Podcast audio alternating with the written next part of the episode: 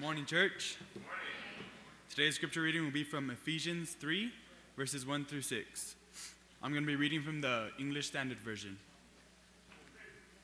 And it says, For this reason, I, Paul, a prisoner of Christ, uh, of Jesus Christ, on behalf of you Gentiles, assuming that you have heard of the stewardship of God's grace that was given to me for you, how the mystery was made known to me by revelation, as I have written briefly. When you read this, you can perceive my insight into the mystery of Christ, which was not made known to the sons of men in other generations, that has now been revealed to his holy apostles. Morning. We're continuing our series, which we started last week, which we're calling God Gives Growth. And that is a series that is built on the conviction that God not only desires growth in his people, but that God actually gives, he provides that growth. 1 Corinthians chapter 3 and verse number 6, Paul said, I planted and Apollos watered, but God is the one who gave the growth. And so we want to lean into that a little bit today and, and begin to talk about the various ways in which we cooperate with God, in which we uh, set the conditions whereby growth can occur. And so this morning we're going to talk about the fact that God gives growth through the Word. Uh, let's spend some time in prayer and then let's spend some time in the text. Father, we love you, we praise you, we bless your holy name. Uh, it is only you, God, that has been good to us in this world. We uh, have been tricked and deluded into thinking that uh, we have been good to ourselves when in fact we were following after sin and Satan and that we were on our way to an eternity without you. And God, Thank you for rescuing us. Thank you for delivering us. Thank you for saving us. And God, we know that you have done that through your Son, Jesus Christ. And we praise you for his life and his death and his victorious resurrection. And God, we stand before you this morning in humility and in awe of the fact uh, that you have not only worked for us, but that you have allowed us to know that you've worked for us by presenting these truths in your word. God, what a precious gift to have a Bible. God, what a precious gift to have a Bible. Thank you. And we pray, Father, that you would help us today as we look into your word to see what it says about reading your word and about spending time in it. Father, help us. Uh, remove from us every hint of malice and envy and all of those things which would hinder uh, our ability to hear your word humbly. And Father, as we hear, let us not be forgetful hearers, uh, but Father, help us to be doers of the word, lest we deceive ourselves. And Father, I pray for myself, as always, that you would give me uh, fullness of joy, that you would give me fitness in my mind and in my body, and that you would help me to be faithful to the text. Thank you, God. In Jesus' name, amen. Well, indulge me with your sanctified imagination for just a moment this morning as we spend a moment retelling a story that you are already familiar with. A sower went out to sow some seed. He got his sack of seeds that he was going to sow, and this was before the days of advanced farming equipment. And so he just strapped that sack on and had it by his side. And, and he went out on foot and he was getting ready to sow his seed. But you know, as we look at it with our imagination, I see a friend going out there with him. This friend doesn't know much about sowing seed, is not very agriculturally minded, but he loves his friend and he wants to take an interest in the things that his friend is doing. So the sower is going out to sow his seed, but he's got a friend with him. And the sower is just out there sowing the seed, sowing the seed. And, and as they walk along, the friend says, Now, wait a minute, friend. I, I see you out here sowing the seed, but as as you sow the seed, I notice that some of the seed is going into thorn bushes. Uh, why are you wasting the seed throwing it in that location? And the friend just said, It's going to be all right.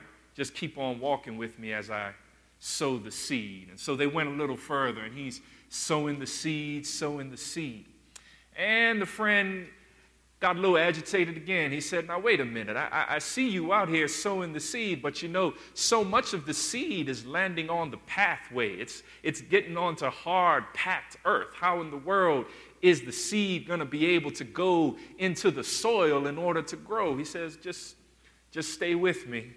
I'm just going to sow this seed. And so they're sowing the seed, sowing the seed, and, and they go a little bit further. And, and here the friend gets really agitated because he says, Now, wait a minute, friend. I, I see as you're sowing this seed that so much of it is going into uh, thin soil, it's going into hard soil that has rocks right underneath it, yeah, it, it'll probably give just a little bit of growth, but it's, it's not going to produce a crop. Why, why are you wasting the seed in the way that you're throwing it like this? He said, You know, I hear what you're saying. Yeah, I'm sowing the seed, and some of it's going onto thorny ground, and some of it's going onto hard ground, and some of it's going onto rocky ground. But have you noticed that as I sow the seed, some of that seed is going onto good ground. Have you noticed that as I sow the seed, some of it is falling on ground where it's going to take root and it's going to be nourished? The sun's going to get it, the rain is going to get it, and it is going to grow. Don't worry about all of the places where the seed is falling that is not falling on good ground. Just thank God that there is some good ground for the seed to grow in. And the friend looked at it and said, I see what you're saying. Let's keep on sowing the seed. I want to think about that this morning just because, you know, Jesus identifies when he tells that story that the seed that the sower sows is the Word of God. And as we consider the fact that God gives growth this morning, I want to suggest to you that God is only going to give growth as we have the right seed in our lives. The growth that will occur in our lives will take place because the seed of God's word has been planted in our hearts. And so this morning, I want to talk to you from the subject that God gives growth through his word. And here we are in Ephesians chapter 3. Ephesians is a powerful, powerful book focusing on Jesus Christ and his relationship to the church. And uh, Paul does an interesting thing in the way he structures the text. In the first half of Ephesians, basically from chapter 1 through chapter 3, all Paul does is he gives indicative statements Y'all know what an indicative is. An indicative is when he's just saying something, he's telling you something that is true. We don't get into any imperative statements, any commands until we get all the way into chapter 4. 4 through 6 is when we begin to have imperative statements. And Paul just does that because before you know what it is that you ought to do, uh, Paul just seems to think that you ought to know what it is that you should believe. And here we are in chapter 3. And Paul has spent a lot of time helping these people to understand that there is a belief that you must have about the mystery of Christ, whereby God has put Jew and Gentile in the same body. Uh, the Old Testament scriptures always made it clear that, that, God would save Jews and Gentiles, that He would save people from all mankind. But the mystery of Christ that Paul refers to in this text is that God would do that in one body. Uh, and that's important because what that means is I don't have to be a Jew in order to be saved. Thank God I love bacon and I love pork chops. And so I'm glad I don't have to be a Jew to be saved. But as Paul says that, he makes a very interesting statement over here in verse number four. And this is what I want to lean into as we spend our time together this morning. He says this in the English Standard Version when you read this, what Paul has just been writing back in chapter 2, when you read this, you can perceive my insight into the mystery of Christ Paul says here very plainly that the church in Ephesus needs to spend time reading. He says very plainly that they need to spend time reading over the scripture that he himself has just written. And I want to lift that uh, from that context and I want to apply it here to us today as we think about four things that this verse is going to tell us about Bible reading. First of all, notice the assumption of Bible reading. Paul says, when you read this.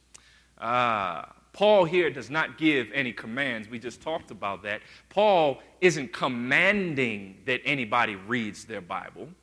Paul is assuming that people will read their Bibles. Uh, he's a little bit like Jesus in that.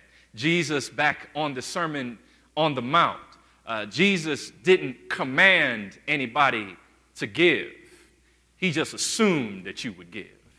Uh, Jesus didn't command anybody to pray, he just assumed that you would pray.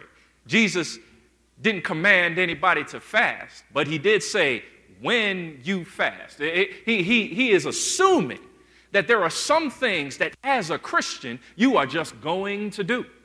Ah, and so when Jesus says, when you give, and when he says, when you pray. And when he says, when you fast, Paul is just following his lead when he comes over here in Ephesians and he says, when you read. There is an assumption, child of God, that you will be a Bible reader.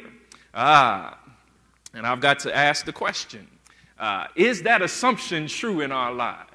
If Paul were speaking to us this morning, would he be able to assume, as he does here, that we are Bible readers? Well, let me take that and, and think about it a little bit because uh, Paul is not assuming that just anybody is going to read their Bible. Paul uh, didn't live in the time that we live where you can have a Bible on your phone and a Bible on your tablet and a Bible uh, on your bookshelf and Bibles everywhere. But, but nevertheless, Paul did assume that if you have access to a Bible, which everybody in here does, that you would read that Bible. But his assumption is not based on the availability of Scripture. Uh, we know that because Scripture is far more available to us now than it was then.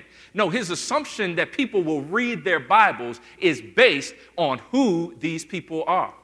And who are these people that Paul assumes are going to read their Bibles? Look back in chapter 1 of this text. Ephesians chapter 1, beginning in verse number 3. I'm not going to read the whole thing, but, but here's the kind of person that Paul assumes is going to read their Bible. Are you blessed? Verse number 3. Paul says, Blessed be the God and Father of our Lord Jesus Christ, who has blessed us in Christ with every spiritual blessing. If you are a blessed person by God, God assumes and Paul assumes that you're going to be a Bible reader. Not only that, he says that we have been chosen Verse number four, even as he chose us in him before the foundation of the world. If you're not only blessed, but you're chosen, then the assumption is that you're going to be a Bible reader. Well, he goes on. He says, not only are you blessed, not only are you chosen, but he says, you are holy and blameless in Jesus Christ. And so, are you blessed this morning? Are you chosen this morning? Are you holy and blameless this morning? Not only that, he says in verse number five, he predestined us. Are you a predestined person? Are you someone that God has looked down through the corridors of time and seen you and rescued you from your sinfulness? Not only that, God says, Paul says here, that we are chosen for adoption are you blessed this morning? Are you chosen this morning? Are you holy and blameless this morning? Are you predestined this morning? Are you adopted into God's family this morning? Not only that, he goes on and says in verse number seven, In him we have redemption through his blood. Are you redeemed this morning? Somebody say, I'm redeemed. Yes. And Paul says, if this is the kind of person that you are, I'm just assuming that you ought to be a Bible reader. He's not done. He goes on in verse 7 the forgiveness of our trespasses. Anybody here forgiven? It, it, it's me and Al, apparently. Uh, it, just, just hold your hand up high if you have been forgiven by God. Amen. And, and, and, and, and he doesn't stop there. He goes on in verse 11 and says, We have obtained an inheritance. Are you an heir of God this morning? He's not done. He goes on in verse 13 and says that we have been sealed with the promised Holy Spirit. Uh, is that you this morning? Have you been chosen by God? Have you been blessed by God? Have you been redeemed by God? Have you been forgiven? Forgiven by God? Have you been sealed by God? Have you been adopted by God? The assumption is if any of that's true, then all of it's true. And the kind of person that has that kind of blessing in their life just ought to be a Bible reader just ought to be somebody who wants to know about the God that did all that for me, wants to know about the God who has brought me out of that situation and put me where I am right now, just wants to know about the God that loved me enough to do all of that for me, just wants to know how should I live in view of who that God is? How should I live for the sake of his glory? How should I live? And, and, and the only way that I'm going to find out is by going to his word and reading my Bible. And so Paul says, I'm just assuming that you're a Bible reader. when you read this, not only do we see the assumption of Bible reading, but this text also shows us the ability of Bible reading. Notice what he says when you read this, you can. Uh, uh, let me just lean into that a minute. When you read this, you can. Uh, Paul here uses a word, dunamis. Actually, no, that's, that's the, that's the, that's the noun.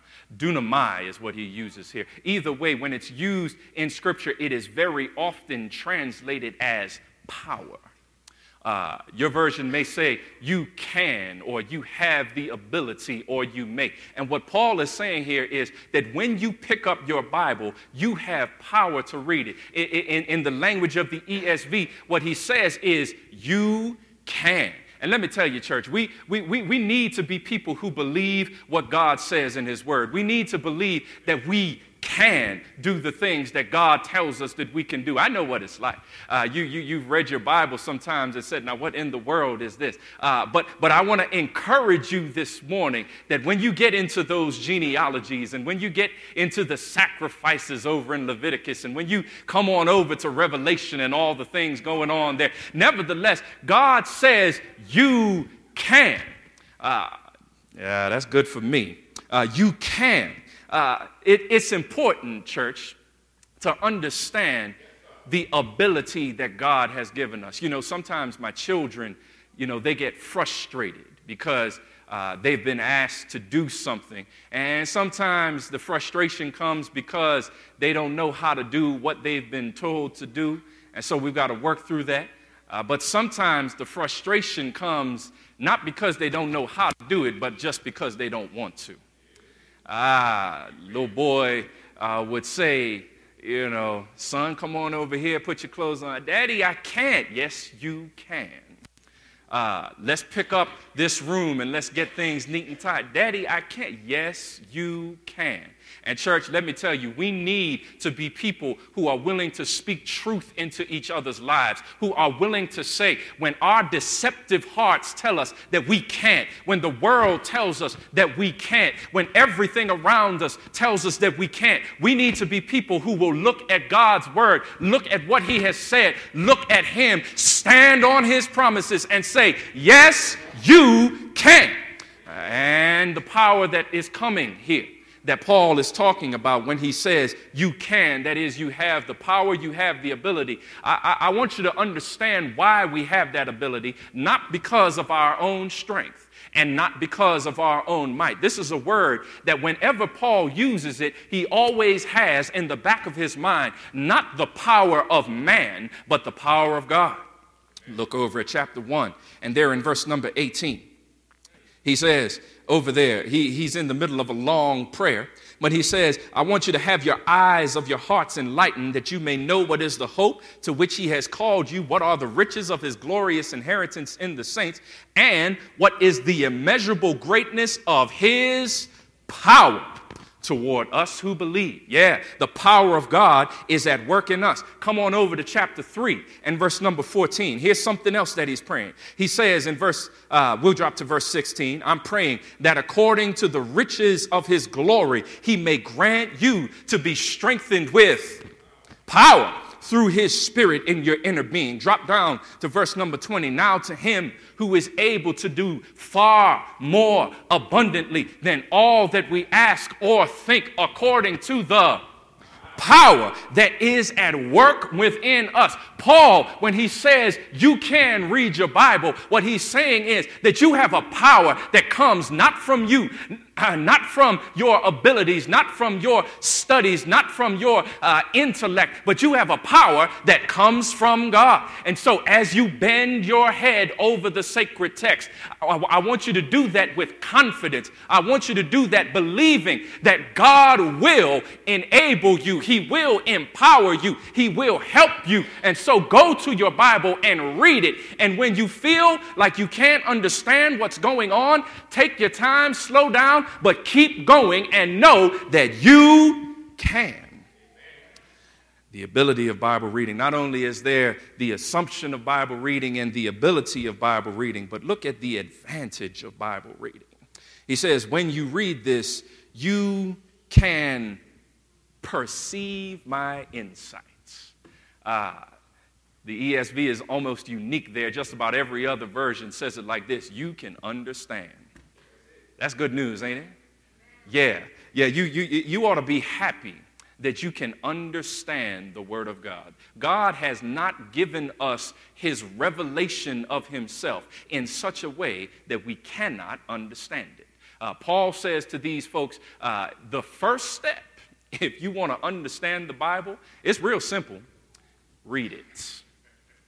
Now, now Paul here is, is, is talking when he mentions this reading more than likely, he is talking about the public reading of Scripture. He's talking about the fact that someone would stand uh, as he sends the epistle over to this church and to the various churches, that someone would stand and they would read the entire epistle.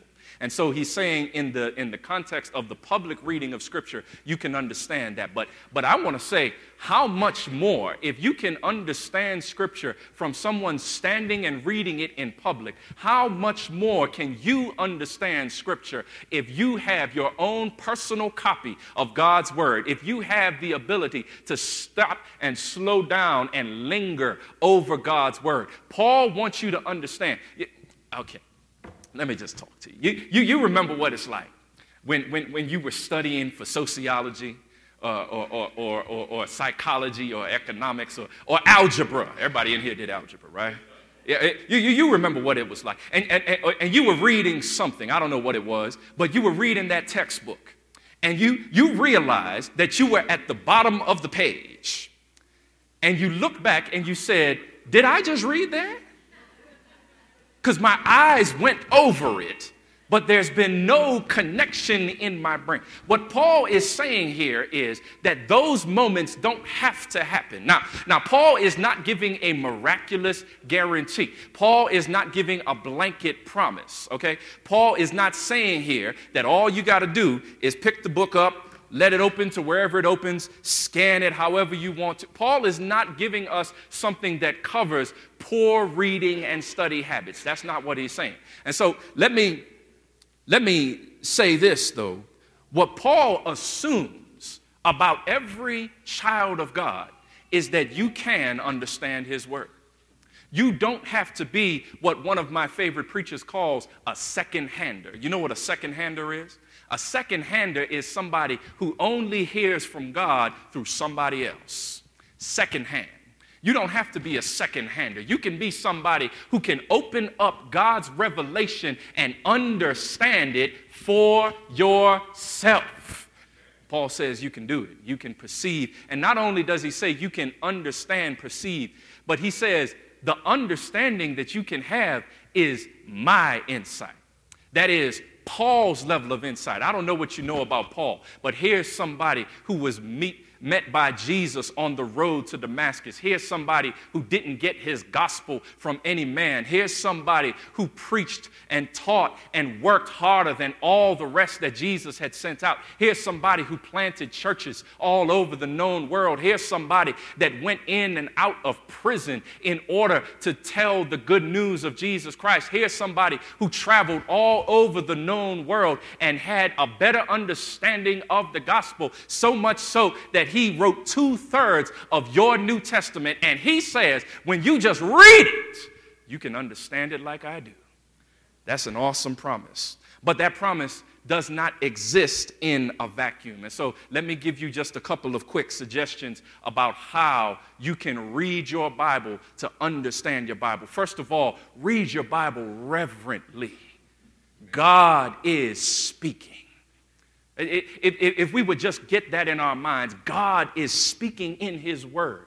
Would you read it reverently, recognizing the one who is the God of the Word? Not only that, read your Bible humbly, knowing that you don't know it all. God is speaking and telling you something that you don't already know. Read your Bible submissively. God is saying something in order to change you. Read your Bible prayerfully because God is saying something that you need a little bit of help with. Read your Bible personally because God is saying something to you and not somebody else. Yes, He is. Read your Bible expectantly because God is saying something powerful. Read your Bible thoroughly because God is saying something that you don't want to miss. Read your Bible repeatedly because God is saying something that you might not have caught the first time you read it. Read your Bible slowly because God is saying something worth lingering over. And read your Bible joyfully for the same reason we started because God is speaking. We ought to read your Bible. Well, we've seen, I'm doing good here. We've seen the assumption of Bible reading. We've seen the ability of Bible reading. We've seen the advantage of Bible reading. Now look at the application of Bible reading. He says, when you read this, you can perceive my insight, watch it, into the mystery of Christ. We talked about that mystery just a moment ago, and we'll talk about it again. But, but let, me, let, me, let me tell you something about application. See, all the Bible reading in the world isn't going to do us much good if we don't apply it. If we don't take it from off of the page, put it in our heart, and let it flow out of our heart into our life. But you see, we have some problems with application. Let me tell you what, what, what, I think are the two biggest problems that we have with application. First of all, the majority of Scripture, the vast majority, is not written like the Ten Commandments. The Ten Commandments, thou shalt, thou shalt not. Uh, the, the, the majority of the Bible is not written as a list of things to do. The majority of the Bible is written as narrative, it's written as stories, it's written as uh, things that are precepts and poetry and things of this nature. And there's very often not something that is specifically told us to do. But here's the thing if we approach application, y'all stay with me now. If we approach application as let me figure out what God wants me to do, we've skipped a step. Because application is not, first of all, about what does God want me to do. Application is, first of all, about what does God want me to believe. It's so quiet. All right, let's do a little Bible study here. Look at chapter 1 and verse number 3. He says over there, Blessed be the God and Father of our Lord Jesus Christ, who has blessed us in Christ with every spiritual blessing, watch this, in heavenly places. Do you see that? Come on over here to uh, chapter 3 and verse number, uh, here it is, verse number 10. He says, So that through the church, the manifold wisdom of God might now be made known to the rulers and authorities in the heavenly places. Do you see it? Look at chapter 6 and verse number 12. He says, For we do not wrestle against flesh and blood, but against the rulers, against the authorities, against the cosmic powers over this present darkness, against the spiritual forces of evil in the heavenly places. Now, y'all see the common thread in those verses that Paul here, as he talks to the church, he wants them to understand listen, there is more going on than just what you see with your physical eye. He wants them to understand that there are things that are going on in heavenly places. That is, there are spiritual realities that underlie and support the physical things that we see. And here's the issue with Bible application the issue is this God's telling me that something is true spiritually, but it does not always line up with what I see physically. And so the first step in my Bible application is to ask myself this question Do I believe what God says? Yeah, see, see, see, all of us, we, we, yeah, we believe what God says, but, but you remember that there was a man who came and saw Jesus, and he brought his son along with him, and the son had a demon, and Jesus said, he said to Jesus, you know, he, he, he, the, the, demons throwing him in the fire, throwing him in the water. Can you, you know, is there anything you can do to help us? If you, Jesus, are able to do something, would you do it? And Jesus looked at him and said, If I can, if I can. He said, don't, don't, don't you know who I am? This is, this, is, this is the DMV right now, Donnie Martin version. Jesus said, Don't you know who I am? Haven't you seen the things that I've done? Haven't you seen the, the, the, the miracles that I have performed? If I can.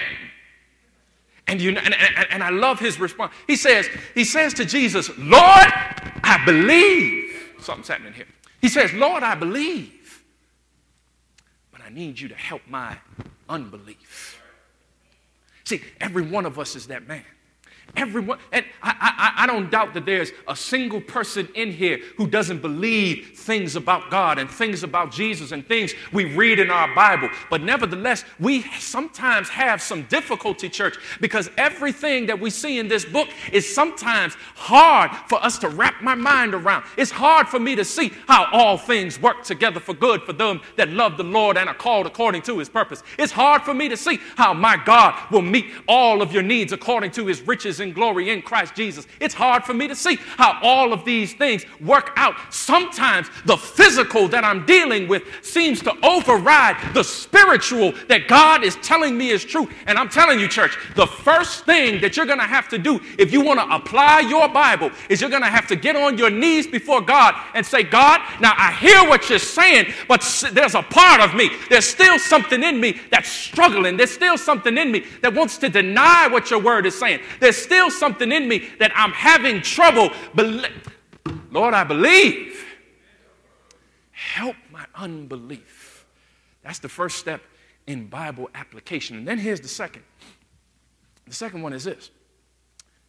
When we've gotten on our faces before God and asked Him to help us to see those things that are true spiritually, even though we can't see them physically, the next step in Bible application, I'm, I'm almost out your way, is that we then say to God, All right, God, if this is what you say is true spiritually, but this is what I see physically, then help me to take what you have said is true spiritually and to live my life in such a way that it becomes more in line with what I see physically. Help me to take the physical and drag it over here by the power of faith, by the power of your word. Help me to take these physical circumstances and live them out in such a way that it becomes a picture not of a distorted view of what you say, but that it becomes a picture of spiritual reality. Help me to live in such a way as to take the physical and make it look like the spiritual. That's what Bible application is. And, and, and, and, and that's hard because then we come to a text like our, the one in front of us. He says, You can perceive my insight into the mystery of Christ. I'm almost done.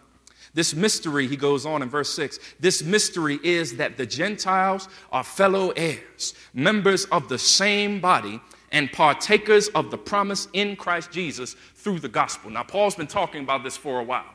Stay with me, I'm still on application.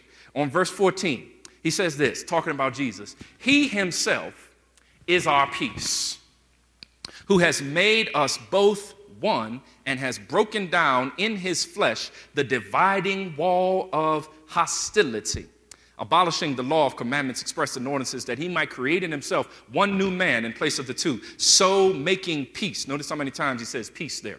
And might reconcile us both to God in one body through the cross, thereby killing the hostility. And, and, and he goes on from there. Now, here's, here's my question. You're, you're there in the church in Ephesus, and you've got You got people there in that church. And Paul writes this and he says, In Jesus Christ, you are at peace. And you look across at your neighbor. Come on. In Jesus Christ, the hostility has been killed. And you think about what they did to you. In Jesus Christ, Paul says that we have been brought together in one body and you look around and you say to yourself, and he's talking here about specifically the ethnicities of Jews versus Gentiles, and you look around at that and you say, Is that true? Does that look true in my life? Does that look true in the life of this congregation? Does that look true in the lives of the churches that I'm aware of? Does that look true in the lives of Christians around the world? And sometimes when we look at it like that, we have to say to ourselves, I just don't see it the way Paul is saying it. And here's where application comes in because we say to ourselves, even though I don't see it that way, nevertheless, God says it is that way. Even though I don't feel it just quite like that, nevertheless, God is telling me how it is that I ought to feel. And if I'm going to apply what God says, I'm going to stand there and say, God, even though I don't see it, even though I don't feel it, I'm going to believe that what you said is true. I'm going to believe that you did what Jesus uh, has accomplished on the cross. I'm going to believe that you will bring about what you have said in your word. Now, help me to do what I can to live it out. Help me to go across the aisle and talk to somebody that I'm having hostility with. Help me to go and, and, and speak to somebody that does not uh, uh, uh, view things the way that I do. Help me to live out the truth of what it is that I see. Bible application. So, Paul wants the people at Ephesus, and not just the people at Ephesus, he wants all Christians to be Bible readers.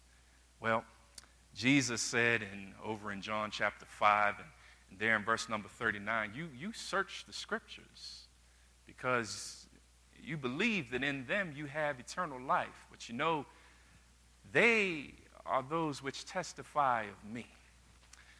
The, the value of a Bible is, is not, you know, the, the, the, the prettiness of the, of the production that was put together. It's not the gold leaf. It's not, you know, the beautiful words in red. No, no, the beauty and treasure of the Bible is that it points us to Jesus Christ. And, and, and, and this is why we ought to read our Bible. And this is why we ought to keep reading our Bible.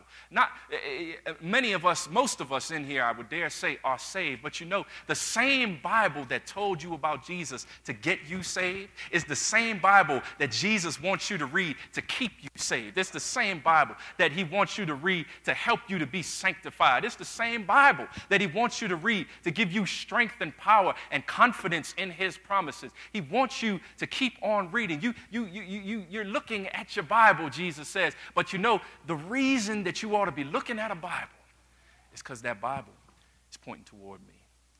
Does anybody need to be pointed toward Jesus this morning? Do you need to know who he is? I, I, I, I want to tell you, your, your Bible is going to tell you who Jesus is. But let, let, me, let me sum it up for you real quick. Jesus came to this earth because you and I are sinners. And he came and he lived a perfect life. And he died on a cross for your sins and for mine. And when he died on that cross, he took the wrath of God for all of your sins. And if you just put your faith in him, then you can be a child of God today. You can be in a relationship with God today. You can, you can be blessed and on your way to heaven today. Put your faith in him. Repent of your sins. Confess your faith. Be baptized in water. Jesus says that you will be on your way to heaven if you do that. And the only reason that anybody in the entire world knows that that's true is because of a Bible. And so I want to encourage you. I want to encourage you to read your Bible. We, we have tools and we have uh, things that can help you to get more out of your Bible study. If, if that's what you need, please come let us know. But, but, but wherever you are today, I want to encourage all of us to make a commitment here today that we are going to be Bible readers. I, I, I, I include myself in